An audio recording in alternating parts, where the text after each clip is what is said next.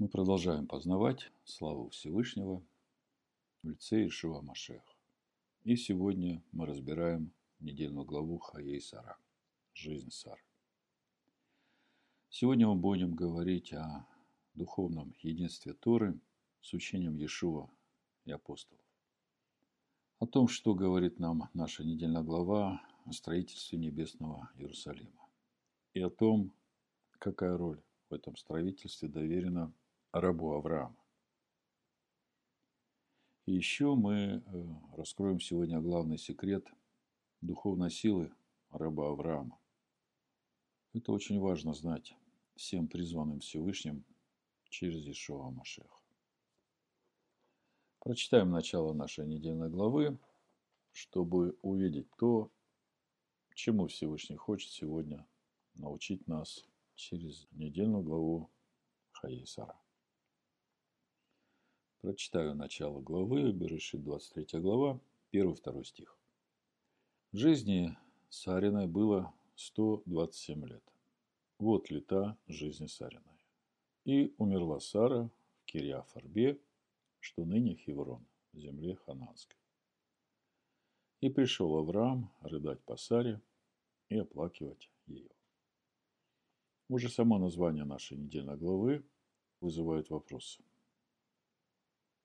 Почему глава называется «Жизнь Сары», а текст Торы нам говорит о смерти Сары и ее похоронах? Какое отношение к жизни Сары имеет тема поиска невесты для Исхака? Какое отношение к жизни Сары имеет раб Авраама, которому, во-первых, доверено такое важное дело, как поиск невесты для Исхака, и которому так много внимания уделяет Тора? Апостол Павел в послании римлянам в 7 главе говорит нам о том, что Тора духовна. А это значит, что за видимыми описаниями событий стоят определенные духовные процессы и силы, которые участвуют в исполнении замысла Всевышнего по сотворению человека по образу и подобию его. И суть этих духовных процессов, которые описаны в нашей недельной главе «Жизнь Сары», Хаи Сара, апостол Павел раскрывает нам в 4 главе послания Галатов. Давайте прочитаем и попробуем разобраться. Что же нам говорит здесь апостол Павел через свои неудобовразумительные послания, как об этом говорит апостол Петр. Галатам 4 глава, буду читать с 21 стиха по 31. «Скажите мне вы, желающие быть под законом, Разве вы не слушаете закона? Ибо написано, Авраам имел двух сынов. Одного от рабы, а другого от свободной. Но который от рабы, тот рожден по плоти. А который от свободной, тот по обетованию. В этом есть и насказание. Это два завета. Один от горы Синайской, рождающий в рабство, который есть Агарь ибо Агарь означает гору Синай в Аравии и соответствует нынешнему Иерусалиму, потому что он с детьми своими в рабстве. А Вышний Иерусалим свободен, он матерь всем нам. Ибо написано, возвеселись неплодная, нерождающая, воскликни возгласи не мучившиеся родами, потому что у оставленной гораздо более детей, нежели у имеющего мужа. Мы, братья, дети обетования по Исхаку. Но как тогда рожденный по плоти гнал рожденного по духу, так и ныне. Что же говорит Писание? Изгони рабу и сына ее. Ибо сын рабы не будет наследником вместе с сыном свободной. Итак, братья, мы дети не рабы, но свободные. В этом тексте содержится очень много духовной информации. Мы же остановимся только на том, что относится к нашим вопросам. Чтобы понять, почему наша недельная глава, которая говорит о смерти Сары, о поиске невесты для Ицхака, названа «Жизнь Сары». Итак, апостол Павел говорит нам о том, что два сына Авраама – это два завета. Первый завет – это завет от горы Синайской, второй завет Это завет, который заключает Всевышний в Иешуа Амашехе со всеми верующими в Него. И это суть небесный Иерусалим. Сара – это образ небесного Иерусалима, который является матерью всем нам, ставшим на путь Авраама. А Агарь – это нынешний Иерусалим, который с детьми своими в рабстве. И вот что самое важное.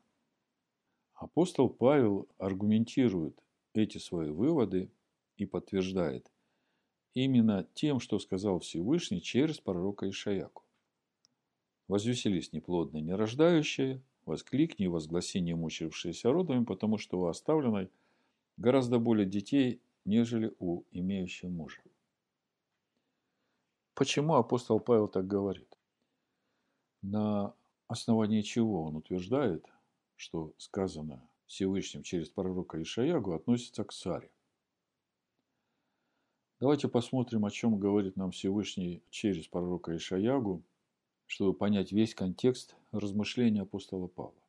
Вы знаете, когда великие учителя используют какой-то один стих в аргументации своих мыслей, то, как правило, следует понимать, что он имеет в виду весь контекст того, о чем говорит все местописание, включая этот стих. И вот мы сейчас посмотрим на весь этот контекст, чтобы увидеть, э, откуда вдруг апостол Павел делает такие выводы, что неплодная, не рождающаяся Сара, которая вдруг становится небесным Иерусалимом. И что за всем этим стоит? Будем читать Ишаягу, 54 глава, с 1 по 8 стих. Написано. «Возвеселись неплодная, нерождающая. Воскликни и возгласи, не мучившаяся родами. Потому что у оставленной гораздо более детей, нежели у имеющего мужа, говорит Привечный. Распространи место шатра твоего – расширь покровы жилищ твоих, не стесняйся, пусти длиннее верви твои и утверди коля твои, ибо ты распространишься направо и налево, и потомство твое завладеет народами и населит опустошенные города. Не бойся, ибо не будешь постыжена, не смущайся, ибо не будешь поругания. Ты забудешь посрамление юности твоей, и не будешь более вспоминать о бесславии вдовства твоего. Ибо твой Творец есть супруг твой, привечный Циваот имя его, и Искупитель твой, святый Израилев. Всесильным всей земли назовется он. Ибо, как жену, оставленную и скорбящую духом, призывает тебя привечный, и как жену юности, которая была отвержена, говорит всесильный твой. На малое время я оставил тебя, но с великой милостью восприму тебя. В жару гнева я сокрыл от тебя лицо мое на время, но вечную милостью помилую тебя, говорит Искупитель твой, привечный. По сути, весь этот текст говорит нам о восстановлении Израиля – в образе невесты привечного. То есть сначала Израиль был неплоден, не мог рождать, так же, как и Сара. И был отвержен, но потом Всевышний обратит свое лицо на Израиль, помилует его, восстановит его и сделает его плодовитым со множеством детей, которые даже не будут помещаться в его шатрах, и потомство завладеет всеми народами и заселит опустошенные города, потомство этой неплодной. Таким образом, Израиль, как жена юности, которая была отвержена, теперь принята Всевышним с великой милостью и восстановлена в невесту. А мы знаем из книги Откровений, что невеста Агнца – это и есть небесный Иерусалим, суть которого – скиния всесильного с человеками. Это книга Откровения, 21 глава, вы все знаете, с 1 по 3 стих я прочитаю. «И увидел я новое небо и новую землю, ибо прежде небо и прежняя земля миновали, и моря уже нет. И я, Иоанн, увидел святый город Иерушалаем, новый, сходящий от Всевышнего с неба, приготовленный как невеста, украшенная для мужа своего. И услышал я громкий голос неба говорящий, «Се скиния Всевышнего с человеками, и он будет обитать с ними, они будут его народом, и сам всесильный с ними будет всесильным их». И теперь, если сложить все эти рассуждения апостола Павла вместе с тем, что мы прочитали у пророка Ишаягу, то получается, что небесный Иерусалим – это и есть образ Сары, которая прошла путь от бесплодия до того момента, когда стала матерью всем нам. Как об этом говорит апостол Павел в Галатах 4 главе 28-31 стих. Послушайте еще раз. Мы, братья, дети обетования по Ицхаку. Но как тогда рожденный по плоти гнал рожденного по духу, так и ныне. Ныне это вот апостол Павел говорит о том времени, когда он пишет это послание, когда еще стоит храм, когда приносится в жертву животное за грех. Что же говорит Писание? «Изгони рабу и сына ее, ибо сын рабы не будет наследником вместе с сыном свободной». Итак, братья, мы дети не рабы, но Итак, Сара, получил милость от Всевышнего, стала рождать. А Сара – это небесный Иерусалим. И получается, что именно небесный Иерусалим говорит нам, чтобы мы изгнали рабу и сына ее, потому что сын рабы не будет наследником сыном свободной. И возникает вопрос, а кого же тогда мы, рожденные свыше, принадлежащие небесному Иерусалиму, должны изгнать? Текст Торы нам ясно говорит. Изгнать нужно рабу Сары и ее сына, которого она родила Аврааму. И апостол Павел говорит нам, что Агарь означает гору Синай в Аравии, и это есть то место, где был заключен завет с сынами Израиля, в то время, когда они отказались от личного водительства Духом Всевышнего и сказали, что пусть Маше говорит со Всевышним, а мы будем слушать и делать все, что скажет нам Маше. Именно так и пришло служение в Скине, сделанное по образу по образу небесного Иерусалима. С законом принесения в жертву животных, который апостол Павел так и называет «закон, данный после по причине преступлений». И дальше апостол Павел говорит, что такое служение Всевышнему соответствует нынешнему Иерусалиму, потому что он с детьми своими находится в рабстве. Это 25 стих 4 главы послания Галатам. Ибо Агарь означает гору Синай в Аравии и соответствует нынешнему Иерусалиму, потому что он с детьми своими в рабстве.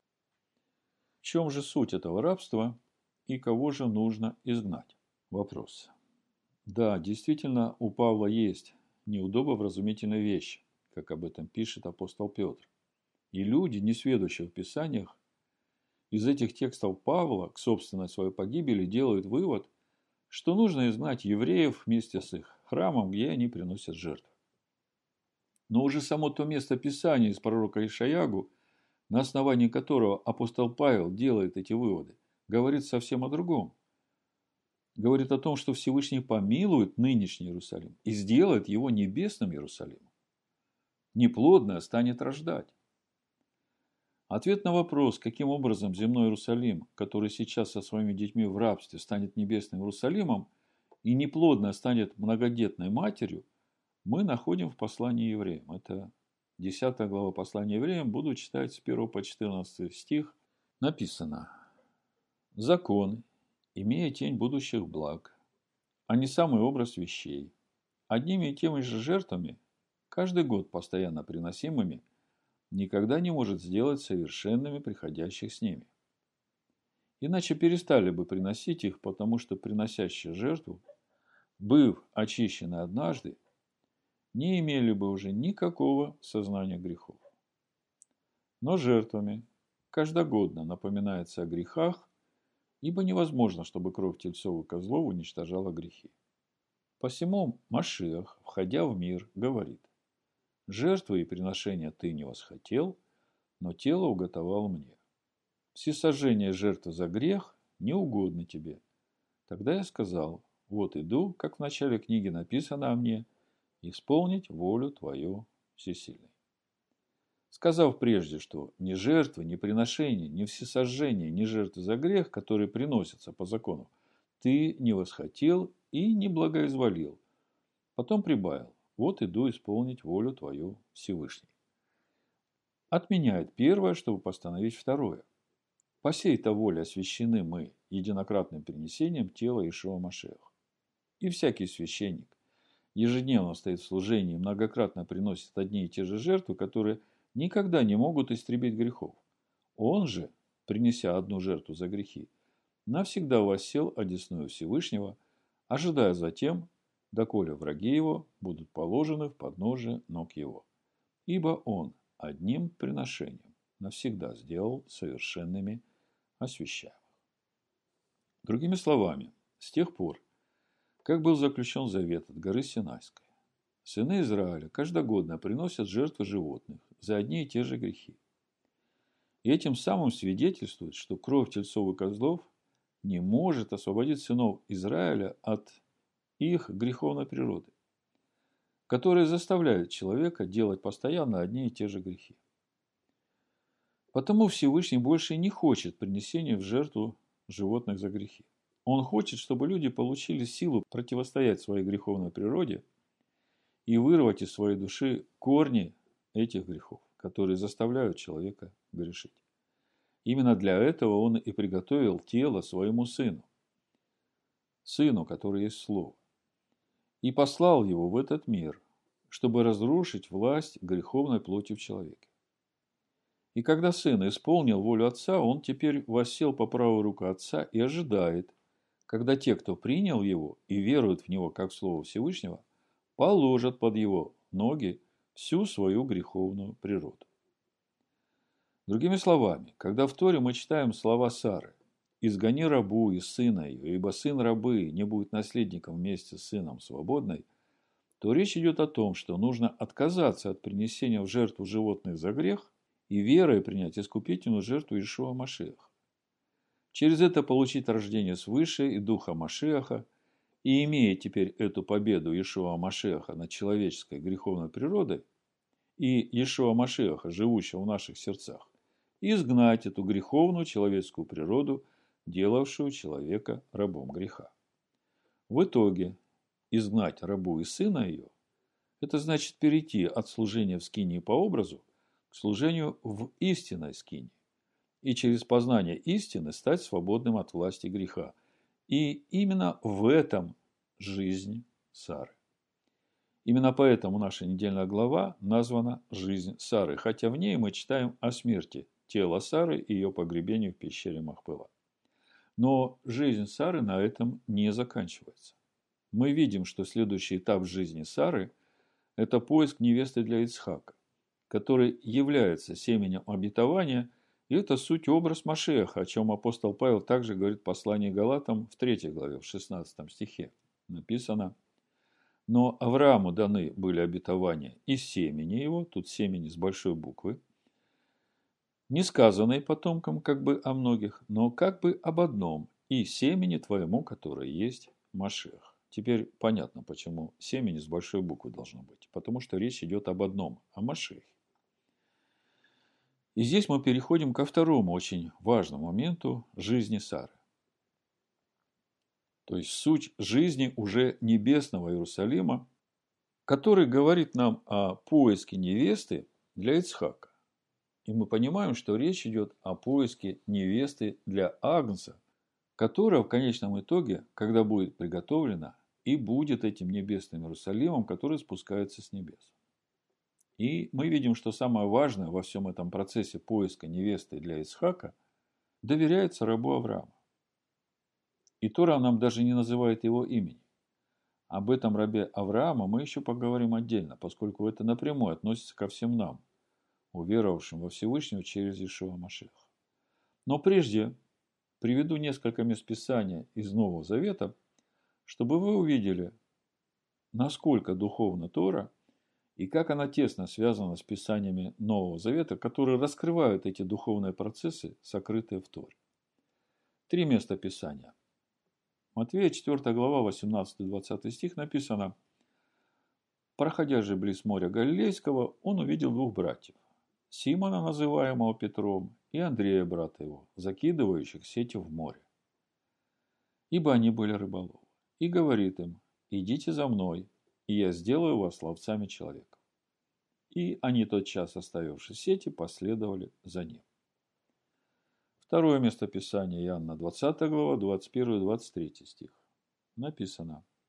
Ишуа же сказал им вторично, «Шалом вам! Как послал меня Отец, так и я посылаю вас». Сказав это, дунул и говорит им, «Примите Духа Святого, кому простите грехи, тому простятся, на ком оставите, на том останутся». И еще третье местописание, 28 глава, 18-20 стих, написано «И приблизившись, Ишуа сказал им, «Дана мне всякая власть на небе и на земле. Итак, идите, научите все народы, погружая их в сущность Отца и в сущность Сына, в сущность того, который есть Руаха Кодыш уча их соблюдать все, что я повелел вам. И сея с вами во все дни до скончания века. Аминь. Проповедь я так и назвал. Я с вами во все дни до скончания века. Вы только вслушайтесь в слова, которые прозвучали в этих местах Писания. Я просто отдельные фрагменты. Ишуа говорит, «Я сделаю вас ловцами человеков». Мы сейчас говорим о жизни Сары. И по сути мы говорим о жизни небесного Иерусалима, о том, как ищется невеста для небесного Иерусалима. И какую роль во всем этом играет раб Авраама, которому доверено такое важное дело. Ишо говорит, я сделаю вас ловцами человека. Как послал меня Отец, так и я посылаю вас. Дана мне всякая власть на небе и на земле – Итак, идите и научите народы, погружая их в сущность Отца и Сына, в сущность того, который есть Руах Акодыш, уча их соблюдать все, что я повелел вам. И сей я с вами во все дни до скончания века. Но я сейчас не останавливаюсь на этой формуле, погружая их в сущность Отца и в сущность Сына. Мы знаем, что сущность Сына, она такая же, как и сущность Отца. Единственное, чем отличается сущность Сына, в этой сущности есть еще благоговение и трепет – перед Всевышним. Ну и еще то, что Отец безначален, он не имеет начала, а Сын имеет начало.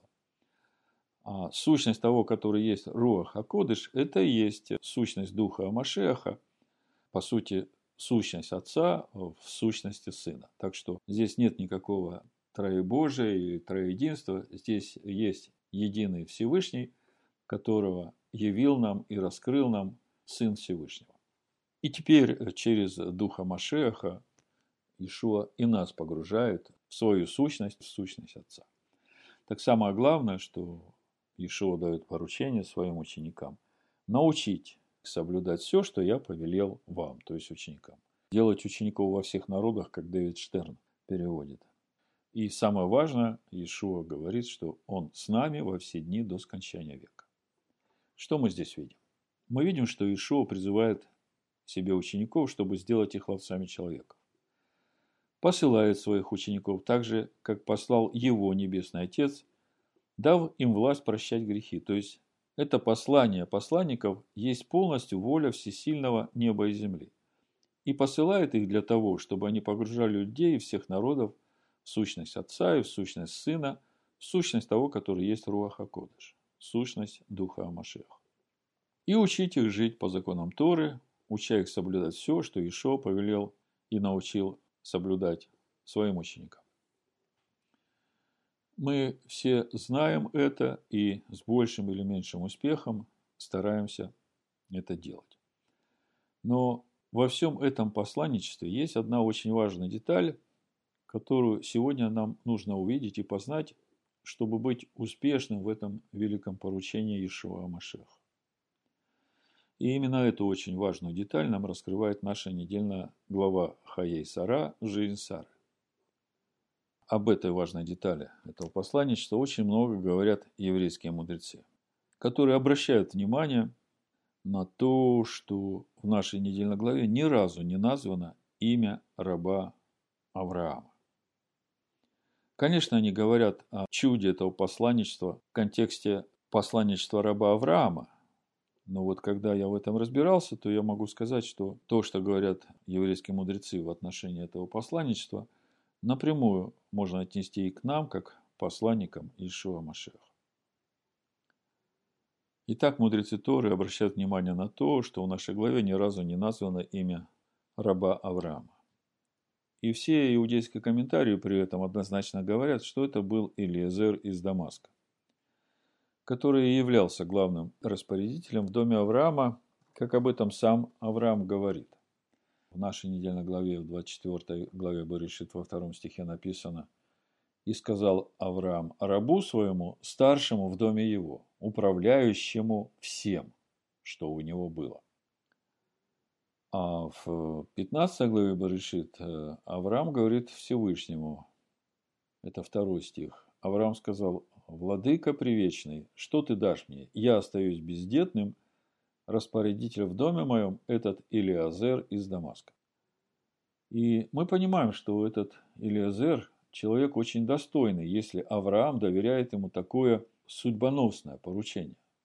Подумайте, Именно от того, как исполнит раб Авраама это поручение, зависит вообще все будущее человечества. Другими словами, если Авраам доверяет этому человеку такую важную миссию, то это говорит о том, что этот раб является достойным человеком. И Авраам ему доверяет так же, как самому себе. И это первый определяющий маркер посланника Авраама. И когда мы читаем нашу недельную главу, то мы видим, что этот человек в тексте назван либо как раб Авраама, либо словом Иш. Ну, чтобы вы понимали, насколько весомо слово Иш в Торе, достаточно сказать, что этим же словом назван ангел, посланник Всевышнего, который указывал Иосифу, где искать братьев. Помните, Барышит 37 глава, 15 стих. «И нашел его некто», это в синодальном. В Торе стоит Иш, блуждающем в поле. А дальше написано, и спросил его тот человек, и здесь уже этот некто назван человек, а в Торе опять стоит Иш, говоря, чего ты ищешь. Другими словами, Иш – это человек, которому доверяет сам Всевышний и делает его своим посланником. И это второй маркер посланника Авраама. И главная задача посланника – действовать так, как действовал бы тот, кто послал его. И это не значит, что посланник перестает быть личностью. Но он полностью отождествляет себя с миссией, которая ему поручена. И вот что здесь очень важно. Вот это именно тот секрет, о котором я говорил в начале, секрет силы посланника. Это именно та важная деталь в посланничестве, которая сделает успешным не только раба Авраама, но сделает успешным и нас в исполнении того поручения, великого поручения, которое Ишуа Машех дает своим ученикам. И я бы назвал эту важную деталь великим секретом успешности посланничества. И по сути это очень важный духовный принцип, суть которого в том, что результативность посланника значительно превосходит его собственную результативность когда посланник действует не от своего имени, от имени пославшего его. Помните, как в синагоге удивлялись все учению Иешуа, потому что он учил как власть имеющий? А он так учил, потому что ясно осознавал, кем он послан. И он представлял в этом учении не свои интересы, а пославшего его. И из всего этого можем сделать один очень важный вывод. Если призванные Сами по себе люди незначительные, немощные, ничего не значащие. Как об этом говорит апостол Павел в первом Коринфянах. Посмотрите, кто вы избраны. То когда эти призванные выступают не от себя, не от своего имени, а от имени пославшего их, то тогда становятся посрамленными все, кто считает себя сильными и мудрыми в этом мире, как об этом мы читаем в 1 Коринфянах, 1 главе с 26 по 29 стих написано – Посмотрите, братья, кто вы призваны. Немного из вас мудрых по плоти, немного сильных, немного благородных. Но Всевышний избрал не мудрое мира, чтобы посрамить мудрых, и немощное мира избрал Всевышний, чтобы посрамить сильное. И незнатное мира, и уничиженное, и ничего не значащее избрал Всесильный, чтобы упразднить значащее. Для того, чтобы никакая плоть не хвалилась перед Всевышним. Другими словами, когда ничего не значащий человек достойно выполняет свою миссию посланничества, отринув себя, то его силы возрастают многократно, потому что он черпает силы не в себе, а в том, кто послал его. А пославшего нас послал сам всесильный небо и земли. Помните? 20 глава Иоанна, 21 стих. Иешуа говорит вторично. Шалом вам, как послал меня Отец, так и я посылаю вас. И сказав это, дунул и говорит им, примите Духа Святого, кому простите грехи, тому простятся, на ком оставите, на том останутся. А это значит, что духовным источником силы посланников Иешуа Машеха является сам Небесный Отец. И это касается каждого из нас, когда мы начинаем что-то делать как посланники Всевышнего, отождествляя себя с этим посланничеством и полностью отвергая самого себя. Вот на этой неделе мы читали притчи. В 25 стихе 29 главы притчи написано «Боязнь перед людьми ставит сеть, а надеющийся на привечного будет безопасен». То есть, когда мы отождествляем себя не с самим собой, а с тем, кто послал нас, то тогда вот эти все страхи уходят. Мы умираем для себя. И вот именно тогда происходят чудеса. В Берешит 24 главе, в 21 стихе написано, человек, кто смотрел на нее с изумлением в молчании, желая уразуметь, благословил ли привечный путь его или нет. То есть мы видим, что раб Авраама в изумлении и в молчании. Он смотрит, как чудо происходит на его глазах и пытается понять, реально это чудо или ему только кажется. И по сути, это касается каждого из нас, как я уже говорил, когда мы начинаем что-то делать как посланники Всевышнего, отождествляя себя именно с этим посланничеством и полностью отвергая самого себя. И когда мы ориентируемся именно на миссию своего посланничества, а не на себя, то и начинают происходить чудеса, которым мы сами удивляемся, так же, как и раб Авраам. Вот теперь мы начинаем видеть, насколько духовна Тора и как раскрывается эта духовная глубина Торы учением Иешуа и апостолов. Здесь и путь совершенства, и строительство небесного Иерусалима, и даже то, как нам быть успешными в том звании и призвании, в которое призвал нас Всевышний в имени Иешуа Машех. Закончу словами Иешуа из Евангелия от Матфея, 28 главы, 18-20 стих. И приблизившись, Иешуа сказал им, «Дана мне всякая власть на небе и на земле, и мы его посланники. Итак, идите, научите все народы, погружая их в сущность Отца и в сущность Сына, в сущность того, который есть Руаха Кодыш, уча их соблюдать все, что я повелел вам.